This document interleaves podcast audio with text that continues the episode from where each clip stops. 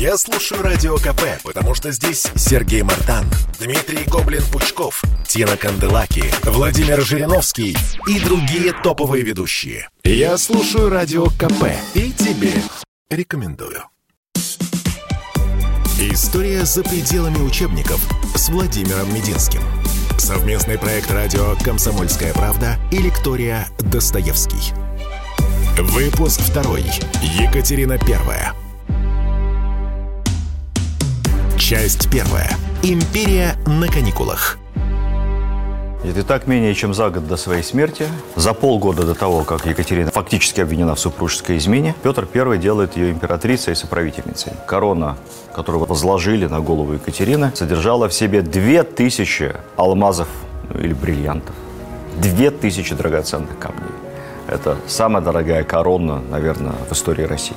Правда, сразу после церемонии, все-таки Петр I был человеком экономным, поэтому сразу после церемонии все камешки драгоценные из нее выковырили. Корону без камней отправили в оружейную палату, а камни продали на нужды армии и флота. Отвлекусь немного от э, коронации Екатерины. Значит, будучи коронованной императрицей, Екатерина по-прежнему не имеет никаких прав на российский престол после смерти императора. Потому что так как воля императора не выражена, и Петр, соответственно, отдайте все, кому не написал, должен действовать старый порядок. По старому порядку женщина не может наследовать престол никак, хоть она там 10 раз будет императрицей. Никак. Законных детей, которые могли бы наследовать престол, у Екатерины нет. Как я вам говорил раньше, все дети рождены не то чтобы во грехе, но вопреки э, сложившимся законодательным устоям. Они рождены, скорее всего, при живом муже, и они рождены вне брака с Петром Первым. Кто должен быть наследником? Наследник есть. Он один. Он очевиден. Он соответствует всем европейским стандартам. Это внук Петра, тоже Петр Алексеевич. Петр Алексеевич II. Сын казненного, ну не казненного, а умершего накануне казни царевича Алексея. Он Романов, он прямой внук Петра по мужской линии. Он единственный живой мужской наследник, то есть единственный живой мужской Романов по прямой. Плюс ко всему у него есть еще прекрасная родословная по европейской части, потому что он племянник австрийской императрицы.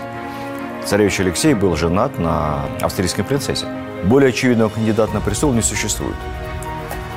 Но именно поэтому э, с самого начала и происходит э, и запускается механизм борьбы за власть, механизм, который к сожалению большому, был спровоцирован вот отсутствием прямого решения Петра и порядка престола наследия. И с самого начала в дело борьбы за власть вмешивается гвардия, вмешиваются сановники государства, формируется несколько партий. То есть царь, вообще, вообще это гнусная история. Царь еще на самом деле жив. Царь агонизирует. Он уже не может толком не говорить, не ходить. Он лежит и умирает. Он кричит от боли. Такая была популярная анекдотическая сатирики, сатирическая э, гравюра и там, серия а, рисунков похожих той поры и более поздней поры, как мыши кота хоронят. Вот кот это Петр Первый, там он изображался критиками с усами. Вот он кот этот большой кот умирает. Мыши всякие, Голицыны, Долгорукие, Меньшиковы, э, Астерманы, и прочие, прочие, прочие, они его хоронят, и они уже, гры... он еще, может быть, и не умер, и они уже грызутся, эти мыши между собой, кто будет править, кто будет решать, кому достанется престол. Формируются две партии основные. Значит, это партия, которая поддерживает Екатерину во главе с Меньшиковым, и партия, которая поддерживает законного наследника, мальчика Петра, как считается, во главе с Голицынами, ну, там вот там была довольно, довольно пестрая, сейчас не, фамилии сейчас не важны. Э, в советской историографии считалось таким образом, что одна партия была прогрессивной, во главе с Меньшиковым это была партия тех, кто хочет продолжения петровских реформ, а вторая партия, она была э, реакционная, она была регрессивная, это была партия старомосковская, боярская, партия знати, которая не хотела продолжения петровских реформ и хотела вообще повернуться обратно куда-то там к московским старым временам. Это все абсолютнейшая неправда. Э, так называемая прогрессивная партия э, Менщиков, Толстой и иные объединяла только тех, кто э, считал, что при Екатерине они останутся живы, что они сохранят свои позиции и прочее. Это была борьба за жизнь для них. Э, понятно, что Менщиков был в хороших человеческих отношениях, бывшая подруга боевая, всегда ему помогала, он ей помогал с Екатериной. Вторая партия, она ничуть не менее э, прогрессивна. Голицын в, тысячу раз образованнее, чем Акменщиков. И не умеющий толком тоже не читать, не писать. А вот. Образованный человек своего времени. Они все современные люди. Но они считают, что вот лучше, э, чтобы все было как принято, чтобы наследником стал Петр, а вот эти вот выскочки безродные, вот эти вот все, Менщиковы коллективные, пусть отойдут на второй план. В итоге на заседание Сената, где решалась судьба престола, выбив двери, врываются офицеры гвардии во главе с Менщиковым. Менщиков сдул, как описывались, с обшлага пушинку, подкрутил ус и, вынув из ножен саблю, произнес. Вот, значит, он лично считает, что только матушка-государыня должна быть единоличной императрицей. И все. И вот он за это за, и господа гвардейцы поддерживают. А если кто-то будет против, то очень интересно его прямо сейчас здесь в присутствии вооруженных офицеров и заслушать. Пьяные гвардейцы орут, что хотят Екатерину, размахивают шпагами. При этом с площади слышится барабанный бой. Оказывается, что офицеры-то здесь не одни – Оказывается, что перед дворцом выстроены под ружьем два гвардейских полка. Фельдмаршал Репнин, президент военной коллегии, сердито спросил, кто смел без моего ведома привести сюда полки? На что командир Преображенского полка, э, подполковник, полковником был сам Петр, ну, нагло ему отвечает. Мол, полки он привел по воле государыни императрицы, которой все должны повиноваться не исключая и тебя», добавляет он внушительно, обращаясь, как бы сейчас сказали, к министру обороны. Рыпнин дает задний ход. Сенат единодушно возводит на престол императрицу. Э, единодушие, так сказать, еще раз подчеркну. Активно поддерживается двумя выстроенными на улице гвардейскими полками и группой вооруженных офицеров в парадном зале и провозглашает все пресветлейшей, державнейшей великой государыней, императрицу Екатерину Алексеевну, самодержицу всероссийскую. Народ был удивлен. На Руси были царствующие, влавствующие женщины. В истории мы их знаем. Это и легендарная княгиня Ольга, Софья Витовтна и регенша настоящая Елена Глинская во времена, так сказать, пред Ивана Грозного. Ну и совсем по свежей памяти вот царевна Софья, де-факто правительница Руси а, до Петра. Но мощные властные женщины правили неофициально. Они все правили из-за спины либо наследников престола малолетних, Софья из-за спины царевича Петра и царевича Ивана. Даже Софья из дворца Кремлевского предпочитала не появляться. Да, она принимала там иностранных послов, что было новшеством по тем временам. Да, она проводила совещания, как бы мы сейчас сказали, рабочие. Но на люди она могла выйти, ну, так, на богомолье съездить, в церковь сходить, не более того. Петр настолько эмансипировал и раскрепостил, правильно сказать, не женщин, а дам, это касалось только знатных женщин, дам, э, на России, что появление государыни императрицы, женщины во главе государства официально, оно хотя и э, необычно, но никаких не вызывает ни мятежей, ни народных восстаний, ничего. Ну, кое-где местами отказываются и сразу присягать, говорят, там, пусть и бабы присягают. Всех за это в розыск. А, много дел тогда появляется об оскорблении царского достоинства. Но в целом все проходит достаточно тихо. Надо сказать, что гвардейцы появились тогда перед дворцом не случайно. И любили Екатерину они не случайно, не просто потому, что она такая симпатичная, значит, и, Э, супруга Петра I. Екатерина щедро платила гвардейским офицерам как бы сверх жалования. Меньшиков вообще накануне заплатил им жалование за полтора года сразу. Частично закрыв долги, частично авансом, из личных средств, как говорят. Э, покупалась лояльность гвардии таким образом. Э, подстраховывались они. Когда денег не было, векселя выдавали. Меньшиков выписывал векселя гвардейским офицерам в счет как бы, будущих, будущего вспомоществования. Итак, когда Петр, наконец, э, умирает, душа его уходит после двух недель страшных мучений в лучший мир, начинается правление Екатерины I. Это правление не было долгим, около двух лет. оно не было славным. Зацитирую.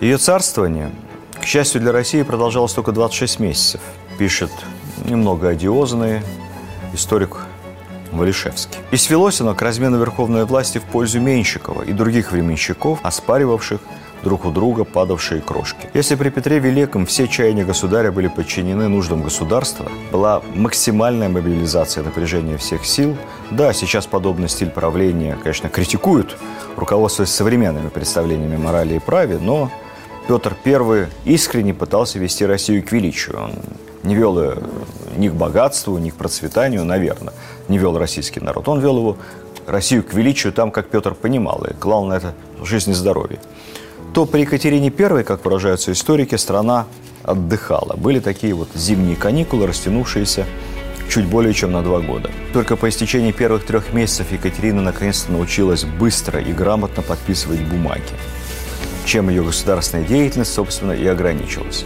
В остальном она положилась на советников и фаворитов, главным из которых, естественно, был Александр Менщиков.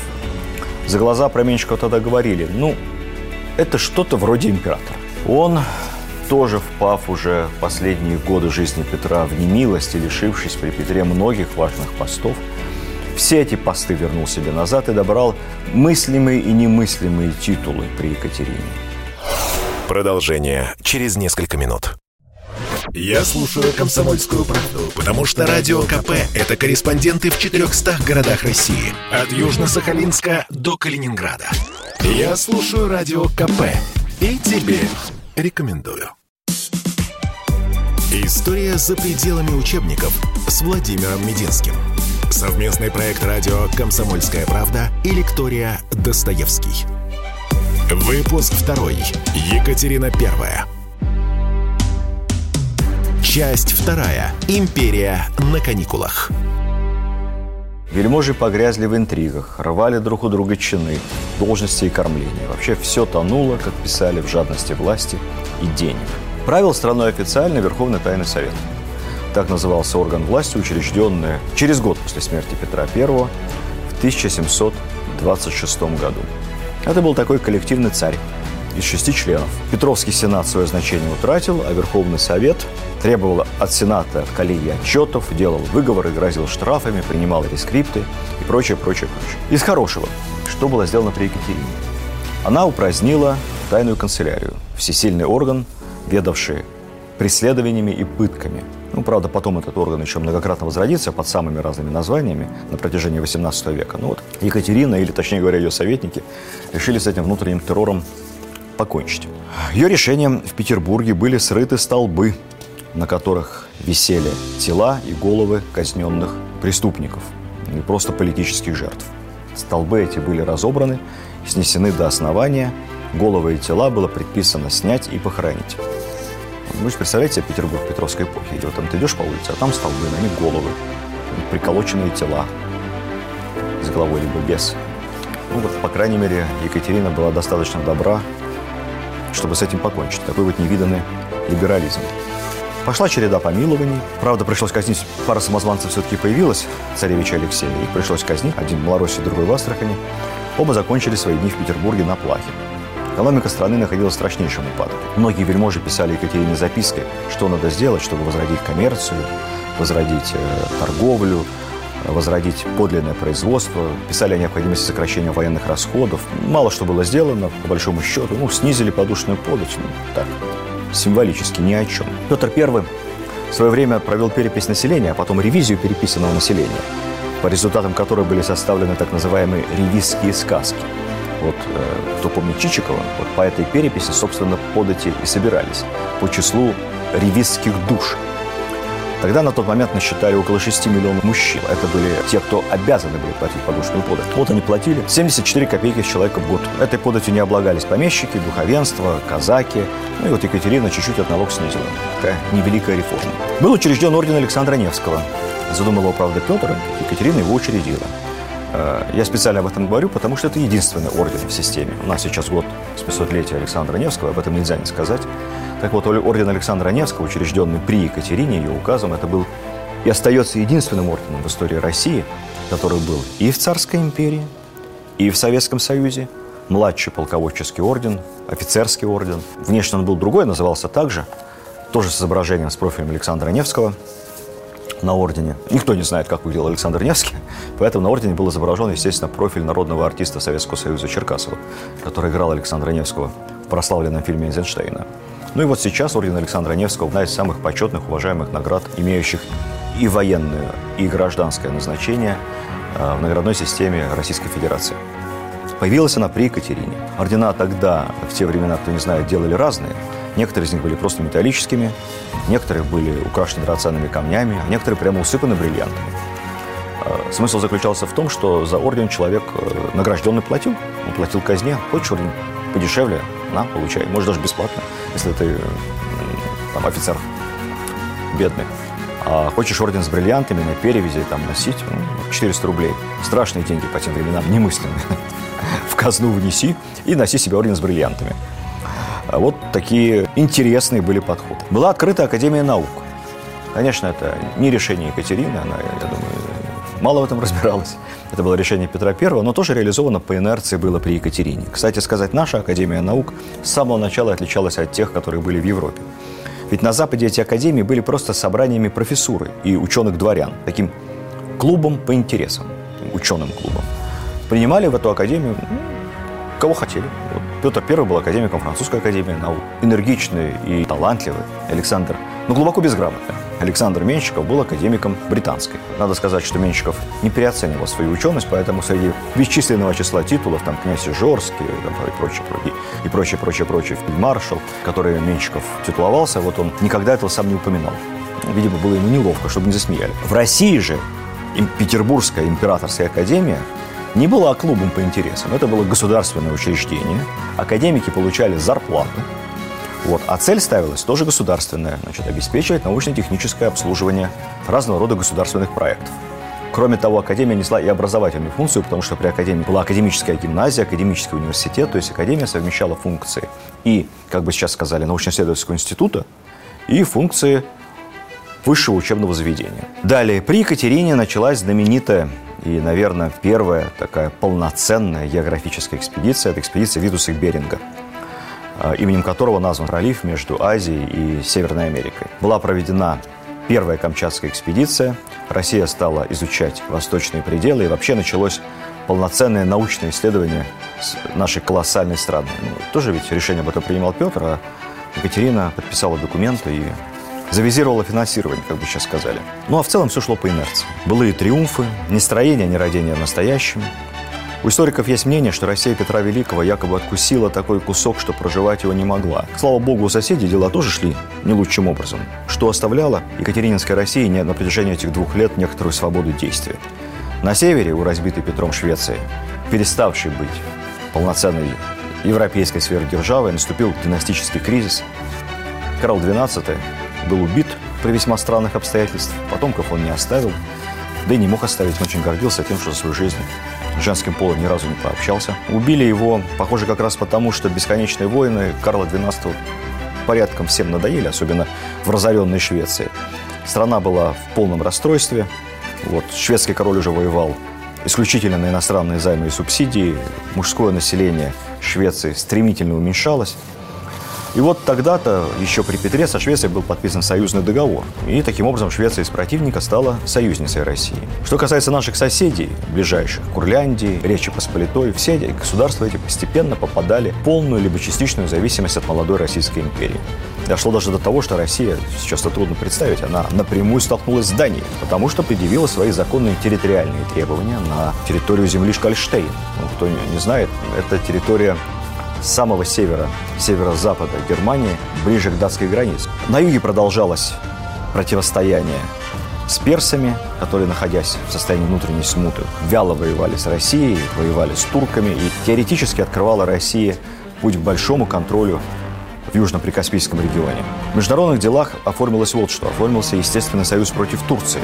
При Екатерине был заключен так называемый Венский договор 1726 года между Австрийской империей и Российской империей. Этот договор станет впоследствии одним из самых долгих по времени дипломатических и международных союзов в истории. Намного больше ста лет. Он во многом определит европейскую политику на целый век наперед. Продолжалось утверждение имперского статуса России. Значит, ну, мы должны понимать, что такое империя. Империя для европейцев, она, в общем, была одна. Это Римская империя. Потом у Римской империи появились э, наследники. Какое-то короткое время это была империя Карла Великого, а потом такое аморфное образование, современный Евросоюз под названием Священная Римская империя. Это был, можно сказать, совсем неформальный союз суверенных герцогов и королей, которые выбирали из своего числа на время императора. Ну, могли переизбрать. Королей в Европе того периода и герцогов было море разливанное. Ну вот император, по крайней мере, император Священной Римской империи был один, это был красивый титул. Больше никаких империй не было. Можно было считать императора Восточной Римской империи, или Византии, или Константинополя, но это уже была давняя история. С 1453 года, после падения Константинополя, э, Византийская империя прекратила свое существование. Поэтому император в Европе оставался один. Император Священной Римской империи. Петр I, провозгласив после разгрома Швеции императором себя, ну, надо сказать, что европейское общественное мнение фрапировал. Выскочка, самозванец. Ну, страна-то у него там большая, там восточной границы их и не видно. На карте там какая-то Тартария бесконечная. Ну, население меньше, чем у Франции, и существенно меньше, чем у раздробленной Германии. В Германии просто много, много германских государств. Военная мощь раньше вообще не рассматривалась э, никак. Ну, правда, после разгрома Швеции с русскими стали считаться все-таки такой опасный соперник. А, но император – это перебор. Это перебор. Начался долгий процесс признания титула и положения российского, титула гос, императора российского и статуса Российской империи. Первым признал, как это неинтересно, первым признал э, Петра императором король Пруссии. Затем э, Венеция – потом Голландия, потом поползли немецкие княжества, Швеция, ну куда было Швеция деться, признала, конечно, даже мирный договор заключила, Женева, вот, потом Дания, Норвегия, ну и на этом дело стало. В 1739 году только признает Турция, ну, Османская империя, нас императорами. Почему так поздно? Потому что э, турецкие султаны сами себя считали императорами, а ведь они себя считали на полном серьезе наследниками э, Восточной Римской империи, завоеванного ими Константинополя. Ну, общем, сошлись на том, что ладно, русские тоже императоры. Вот. Ну и последними, да, далее, далее, далее, далее Франция. И вот последний, кто признал Россию империей, оказалась э, Польша. В 1764 году, в общем, вскоре после этого, она прекратила свое существование. От Урала шло освоение на восток, границы новой империи сдвигались, уточнялись вплоть до Камчатки. Наконец-то появилась при Екатерине граница официальная с Китаем. Началась активная торговля беспошлинная с Китаем. В общем, страна как-то развивалась. Но все это было очень-очень-очень медленно. И, конечно, совершенно не благодаря Екатерине, а благодаря колоссальному толчку, по которому махина России катилась еще два года после смерти Петра. А вскоре Екатерининская эпоха закончилась. Вот. На чем она закончилась, я вам расскажу чуть позже. Продолжение через несколько минут. Я предпочитаю правду, правду, а не слухи. Поэтому я слушаю Радио КП. И тебе рекомендую. История за пределами учебников с Владимиром Мединским. Совместный проект радио «Комсомольская правда» и лектория «Достоевский». Выпуск второй. Екатерина Первая. Часть третья. Тайна завещания императрицы. Мы остановились с вами на том, э, что два года Россия катилась по инерции, и все хорошее, что было сделано при Екатерине, это были дела, задуманные Петром Первым и Академией наук, экспедиция Беринга, и дальнейшее строительство флота продолжалось, дипломатические отношения на юге, на западе и многое другое. Какую роль во всем этом играла Екатерина? Минимальную. Ее образ жизни, который она начала вести, став императрицей, вверх кардинально отличался от ее образа жизни как супруги Петра. А во-вторых, этот образ жизни вообще не предполагал никакого занятия государственными делами. Она ничем не занималась. Это не Екатерина II и Николай I. Она не работала. И все хорошее, что я мог сказать о ней как о женщине и о человеке, я, наверное, сказал раньше. Она была по-женски умна, она была не злым человеком, была добра к друзьям.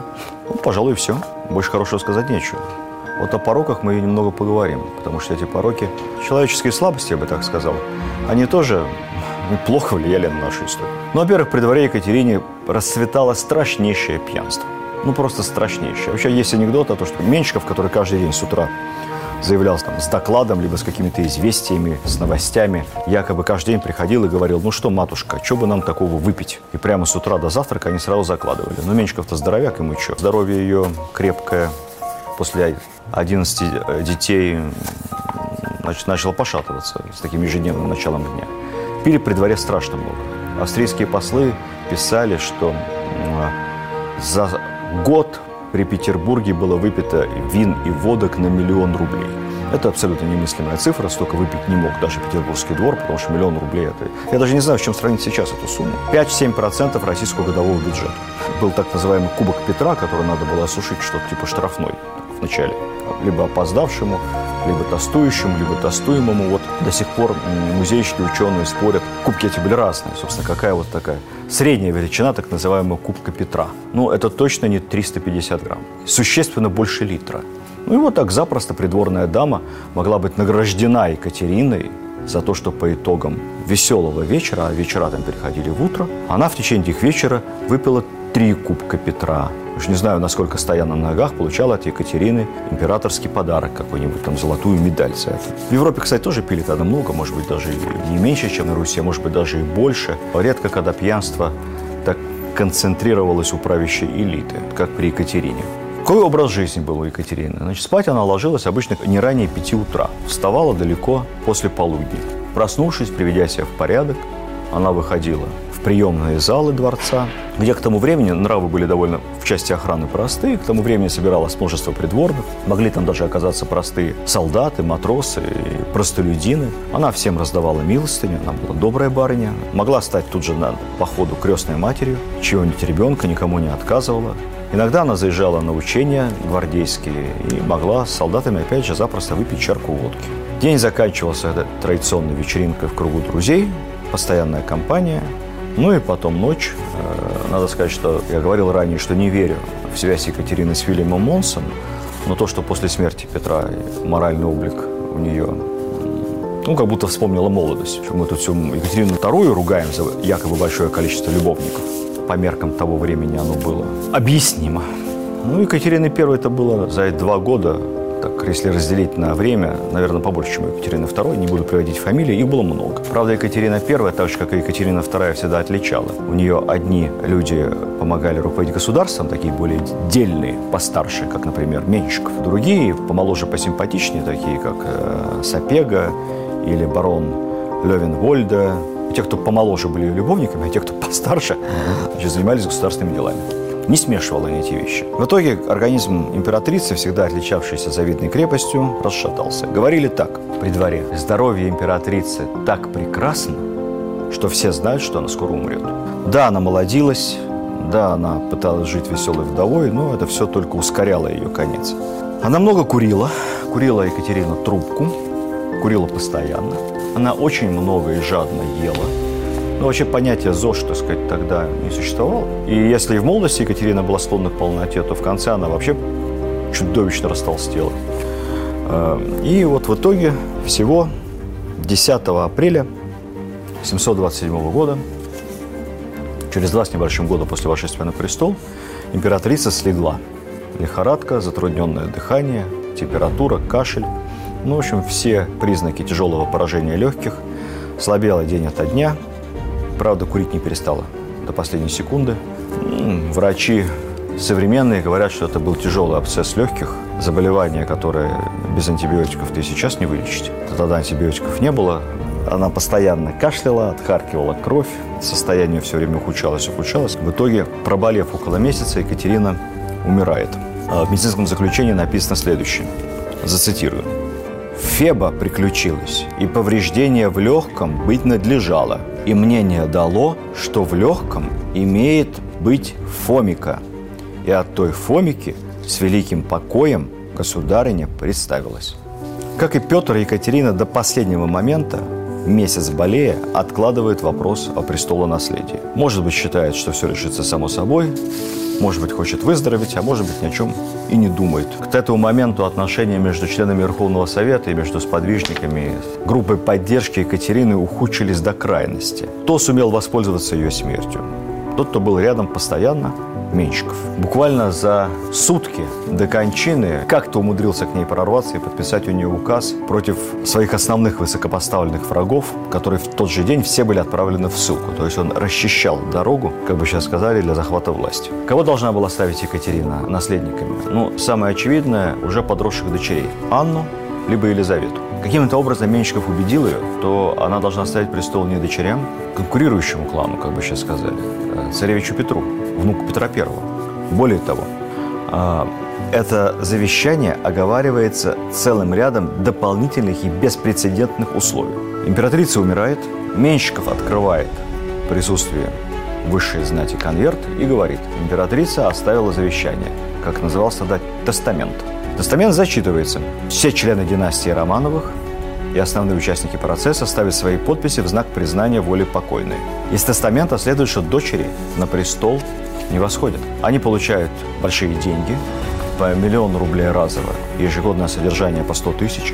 Это немыслимые деньги для понимания. Годовое жалование младшего офицера, поручика, 100 рублей в год. Царевна получает в тысячу раз больше, чем армейский офицер. Просто содержание. Что явствует из документа? Сукцессором, то есть наследником, становится великий князь Петр Алексеевич. Первым пунктом мальчик Петр объявляется преемником. Однако он на престол не восходит. Вступить на престол он может только по достижении определенного возраста. Какого возраста, неизвестно. В этом месте ставится просто пробел, который, очевидно, кто-то должен ручкой потом вписать. Ну, может, Меньшиков. Неизвестно, когда вступает. До этого времени страной управляет Совет, в который входят две цесаревны принцессы и прочие члены Верховного Совета, и герцог муж э, Анны. Публично также объявляется и главный пункт этого завещания, касающийся Менщикова. Царевич Петр Алексеевич должен обязательно жениться на одной из дочерей Менщикова. У Менщикова дочки на выданье. Текст этого удивительного документа, по которому престол передается не родственнику, а как бы возвращается Романовым по другой линии, оригинал его почему-то был написан на немецком. Вообще это много говорит о нравах э, э, при дворе и о том, насколько страшно далеки они были от народа. Даже завещание пишут на немецком. Потом его переводят на русский. Но на русский его переводят э, в э, сокращенном варианте. Екатерина текст не подписывает. Ну, то ли потому, что она плохо себя чувствует, не, подписывает почему-то его. Его подписывает э, Елизавета, дочь Екатерины. Но Елизавета, придя и по просьбе матери Именщикова, подписывая за маму завещание, подписывается именем Екатерина. То есть подделывает подпись. В общем, это какая-то, какая-то уголовно-криминальная история. Вот она подписывает этот русский сокращенный вариант. Э, дочка за маму, этот вариант зачитывается, немецкий э, запечатывается, куда-то убирается, и потом найти его никто не может. Что было на самом деле в нем написано, неизвестно. Он исчез. Елизавета, когда станет императрицей, даже учудила целый розыск по архивам и делам, пытаясь найти оригинальное завещание Екатерины, но не нашла. Результатом этой мистической истории становится следующее. Фактическим регентом при мальчике Петре является Менщиков. Менщиков должен выдать за Петра одну из своих дочерей. Петра выбор, постарше либо помоложе, и э, стать полноценным правителем государства. Вот весь смысл интриги. Понятно, что кто, кто, кто будет править страной? Самый опытный, самый старший, самый влиятельный, самый богатый человек в империи – Александр Меньшиков. Если бы это произошло, а мы были в полушаге от этого, то это была бы такая история уже не просто Золушки, а история... Мужская история Золушки была бы. Вот, от, от пирожника к императору. Екатерину хоронят вместе с Петром Первым. Я в данном случае не оговорился, хотя прошло уже несколько лет после смерти Петра, но Петра так и не похоронили. Он так и лежит в соборе в гробу. Вот, наконец, в гроб кладут Екатерину, и вместе с ними и вместе еще там был еще и третий гроб, и там была еще их дочка Наталья, кончавшаяся в юном возрасте. Вот эти три гроба захоранивают вместе, наконец-то, Петра, Екатерины и Натальи. Ну, подводя итоги, два года Россия стояла на месте, все, что происходило, происходило по инерции, страна отдыхала, особого террора не было, потихоньку все разворовывали. Де-факто страна управлялась коллективным императором. Регентов при живой императрице был Менщиков, который и должен был стать основным выгодоприобретателем после смерти Екатерины. Жалко, Два года страна фактически потеряла впустую. С другой стороны, ведь могло быть масса гадостей, окажись на месте Екатерины женщина позлее. Особо гадости не произошло, и то хорошо. А женщина позлее вскоре на русском престоле окажется. И вот тогда времена Екатерины будут вспоминать как весьма тихие и милосердные. История за пределами учебников с Владимиром Мединским. Совместный проект радио «Комсомольская правда» и лектория «Достоевский».